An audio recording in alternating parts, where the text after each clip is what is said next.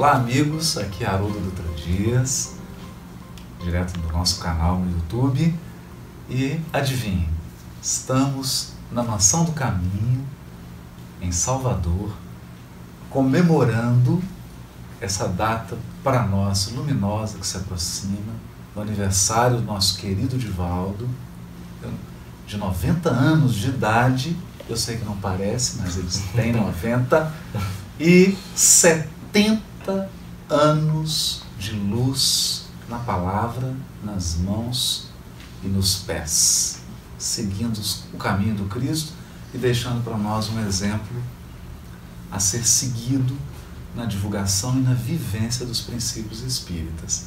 E ao nosso lado, você já conhece o Rossandro, está desde aí da abertura do canal, nós dois estamos tendo, ele faz aniversário, mas nós que recebemos o presente. Né?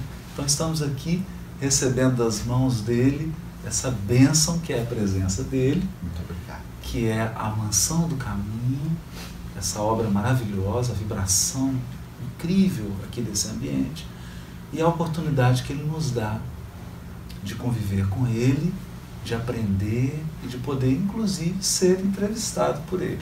Olha que coisa, né, nossa? Que honra! Que né? honra! Edivaldo, eu queria que você falasse um pouquinho sobre essa divulgação pela internet. Sempre que você abre a palestra, tem uma coisa assim que me chama a atenção. Você diz assim, senhoras, senhores, é, companheiros da web rádio, da FEB TV. Você sempre, a gente esquece, mas você não esquece. Você sempre começa e faz a referência à internet. Né? Fala um pouquinho para gente da importância disso, por que, que você fala antes da palestra dessa maneira respeitosa? A internet é uma das múltiplas bênçãos de Deus, em nome da lei do progresso, diminuindo as distâncias e aproximando os corações. Neutra na sua finalidade essencial, tem sido usada de maneira perturbadora invariavelmente com as exceções compreensíveis, para divulgar a sensualidade, o individualismo, o consumismo e a loucura do prazer. Cabe-nos a nós, aqueles que carregamos a mensagem do Cristo no coração, o dever de utilizar-nos desse recurso fabuloso para levar àqueles que choram, mas também àqueles que sorriem, aos que sofrem, igualmente aos que são felizes. A palavra libertadora do Evangelho, a luz mirífica da doutrina espírita. Vivemos uma época de muito conforto. A ciência atingiu o seu nível mais elevado. Desde o momento em que alcançamos as micropartículas e as entendemos. Até o momento das grandes galáxias, porque não atendemos a finalidade do amor. É tão fácil amar. Necessário que nos abramos a este sentimento e deixemos que o Cristo que pulsa dentro de nós afague as criaturas que ainda não o sabem buscar e acaricie concomitantemente àqueles que já o buscamos. E esse veículo fantástico de que nos temos utilizado, todos nós, e particularmente os nossos queridos amigos deste canal, é sem dúvida a melhor, a mais fácil e a mais significativa instrumentação para alcançarmos o mundo que estertora e as criaturas que se atiram ao abismo da depressão, do suicídio ou de outras características da loucura. Confesso, emocionado, que não poucas vezes, quando a solidão me cicia aos ouvidos as suas queixas, eu busco uma dessas mensagens e deixo-me dominar pela palavra austera e nobre desses companheiros abnegados, que me servem de modelo, porque são continuadores do Cristo, modelo e guia da humanidade. Utilizo-me da oportunidade sem ser oportunista, para congratular-me com todos aqueles que trabalham em favor de um mundo melhor e que estão trazendo de volta Jesus, descrucificando-o por fim, para que ele conviva conosco e nós possamos reouvir no ádito do coração a incomparável sinfonia da montanha e a permanente mensagem da Boa Nova. Divaldo, é, tem uma coisa que eu sempre quis te falar e te perguntar. Estou aproveitando agora no canal para fazer isso. Uma coisa da sua missão, do seu trabalho, que somente agora alguns conseguem compreender e, sobretudo, nós somos seus alunos, que aprendemos um pouquinho com você, né? temos muito que aprender ainda.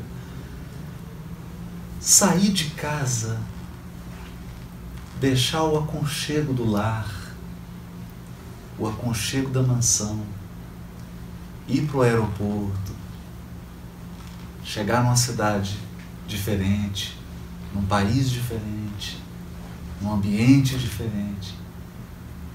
E lá fazendo chuva, fazendo sol, com febre, sem febre, bem de saúde ou indisposto, você pregou o Evangelho, levou a doutrina espírita milhares de vezes, enfrentando aí esse, esse desconforto. E alguns corações em casa, acomodados no sofá, no aconchego do lar, se sentiram é, autorizados a criticar, né? a criticar-lhe dizendo que você buscava promoção pessoal, dizendo que você, na verdade, queria construir uma imagem que você queria ser um popstar. E 70 anos se passaram e está aí o efeito. Centenas de grupos formados, um movimento espírita no Brasil e no exterior, em várias cidades, muitos ciclos de conferência, ciclos de congresso, né? porque você abdicou vezes sem conta, eu acho que é, não dá para te acompanhar. Né? É um atleta, de, de, é o nosso Usain Bolt, né? não dá para correr nessa velocidade de jeito nenhum. E você abdicou e levou. O que, que você tem a dizer para gente os trabalhadores que estamos começando, os alunos, os aprendizes, quando vierem essas críticas. Esse é o, primeiro conselho que a gente queria te pedir. Quando vierem essas críticas, ah, você está se promovendo, criou isso aí só para aparecer. E o conselho que você daria para que a gente se mantenha fiel como você se manteve por 70 anos? Essas duas coisas, a crítica e esse conselho. O que, que você tem a nos dizer. Nós somos agora seus filhos. Com certeza. Né, Rafael? Eu informaria que, ao me tornar espírita, não encontrei o mapa do tesouro.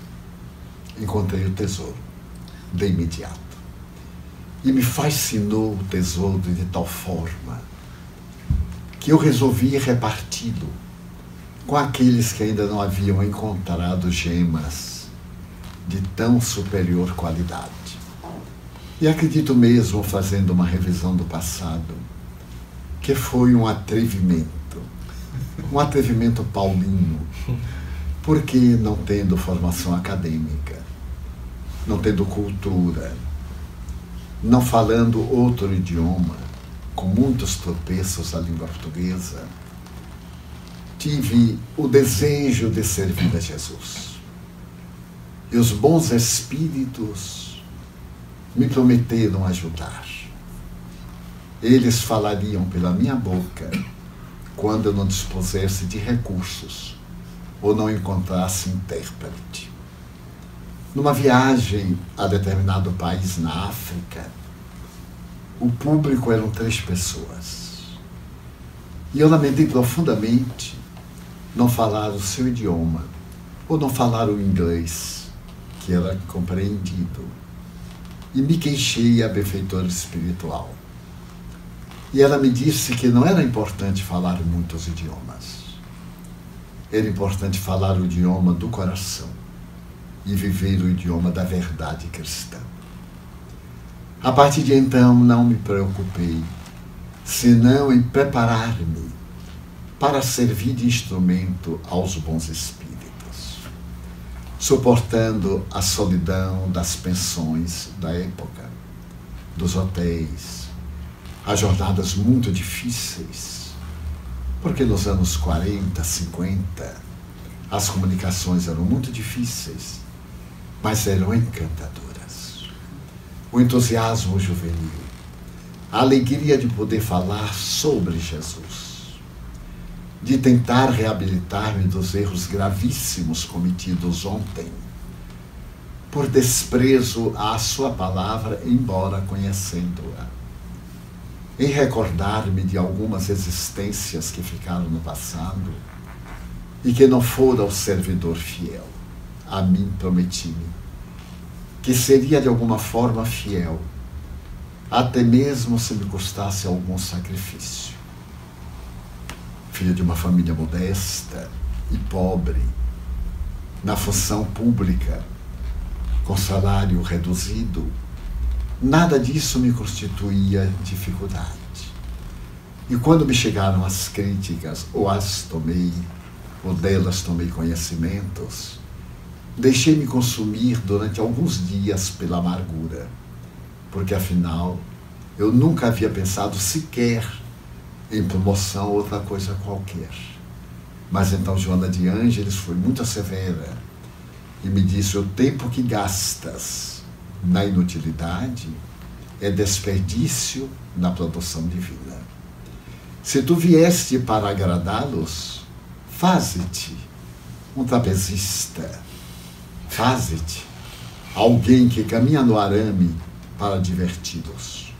Mas, se tu vens para servir ao Cristo, esquece-os e agradece quanto maiores forem as dificuldades porque o verdadeiro cristão é recebido entre nós com as condecorações que são as feridas cicatrizadas na alma. Mais tarde, quando surgiram algumas demonstrações de afetividade, através de títulos de cidadania ou de medalhas, eu me atormentei muito. E Joana me disse: recebe-os para aproveitar a oportunidade de divulgar o Espiritismo nesses lugares onde o Espiritismo não tem entrada. E renuncia, porque tu sabes que não mereces, transferindo para os lidadores locais ou para o egrégio codificador da doutrina que te libertou da loucura, do cárcere sem grades, dos desequilíbrios emocionais. Mas toda vez quando se me apresenta uma oportunidade desta, ainda hoje eu confesso um profundo constrangimento. Mas lembro-me do seu conselho. Por amor à doutrina, eu renuncio a qualquer tipo de homenagem. Aceito o estímulo, a bondade, a gentileza das pessoas amigas e utilizo-me do ensejo para abordar as belíssimas páginas da libertação que o Espiritismo nos traz. E confesso que foram tantas aflições, foram tantas amarguras que soube carpir silenciosamente. Porque nem mesmo aqui da mansão eu jamais me permiti o luxo de comentar. Porque o meu dever aqui é animar, estimular os companheiros e não fazê-los sofrer. Nunca me queixei. Aguentei estoicamente Porque afinal só me acontece, e a todos nós, aquilo que é melhor para o nosso progresso. E pensando sempre no momento da partida e de dizer: Senhor, se não fiz mais, é porque me faltaram os recursos, mas procurei ser-te fiel. Apenas isto. E a primeira pessoa que me fez uma referência pública em Miami foi o Haroldo Dutra, que gentilmente entreteceu algumas considerações que me comoveram e até hoje me comove. Reconheço as minhas dificuldades e limitações e agradeço a Deus a oportunidade de ter sido chamado à última, à última hora, o último convidado para trabalhar na sua seara. Eu que nunca pensei ter uma existência longa e ser uma pessoa que chamasse atenção para qualquer coisa. Então, se eu pudesse aconselhar aos meus queridos irmãos, eu narraria uma experiência que me brindou Chico Xavier. Era um sábado, na Vila dos Pássaros Pretos. A multidão era expressiva, o calor muito forte. Já agora no telheiro, não mais no velho abacateiro, estávamos Chico, Sr. Iker e nós ao lado dele. Então, as filas movimentavam-se, a balbúrdia era imensa, mas a serenidade do Chico era incomum. Era como se estivesse no seu lar tranquilamente nada o perturbava, nada o afligia. E ali, como aprendiz, eu dizia: está o modelo. Não deixar que a alegria perturbe, nem que a perturbação desequilibre. Ele então voltou-se para mim e disse: Emmanuel, está pedindo-me para contar-te uma história. Estás vendo a multidão que nos está olhando? e no meu entusiasmo relativamente juvenil, eu disse: sim, estou. Havia um circo muito famoso. E nesse circo havia dois palhaços. Um era já mais idoso, experiente, cansado, acostumado ao vai e vem das multidões. O outro era jovem, estava com muito entusiasmo, sentia-se muito feliz valor que a experiência lhe daria mais tarde, depois de muitas lágrimas. E de repente, antes de começar o espetáculo, o palhaço olhou pelo pano de boca do palco a multidão que aguardava para os ovacionar. E então ele foi correndo e disse ao palhaço mais velho: Vê quanta gente veio nos ver hoje e o palhaço cansado disse: De fato. Essa multidão veio ver aquele número de caminhar no arame. Veio ver qual é de nós dois o que vai cair primeiro. Então eu entendi a sua mensagem. E continuei caminhando no arame, pensando sempre na possibilidade da queda, da vaia, do ultraje mas como este arame é aquele fio, o gume da espada de Somerset Maugham, tenho tido muito cuidado. E se alguma vez cair do arame, é o meu testemunho de amor pelo Cristo. Ele que nos deu a vida, ele daria a minha presunção, a minha vaidade essas heranças, esse atavismo das reencarnações fracassadas, demonstrando-me que estou a seu serviço e não em busca de qualquer notoriedade ou de qualquer aplauso dos que estão no circo da vida, quase sempre para ver a falência de outrem.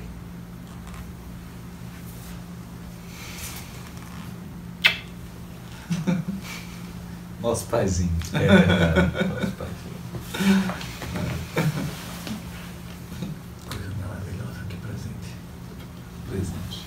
Então, amigos do canal, se você não estiver chorando ainda, aproveita. Pega o lencinho. Pega o lenço. E nós vamos chorar aqui. Nos despedimos, fica com Deus. Esse presente que Ele está nos dando no aniversário dele. Não se esqueça disso.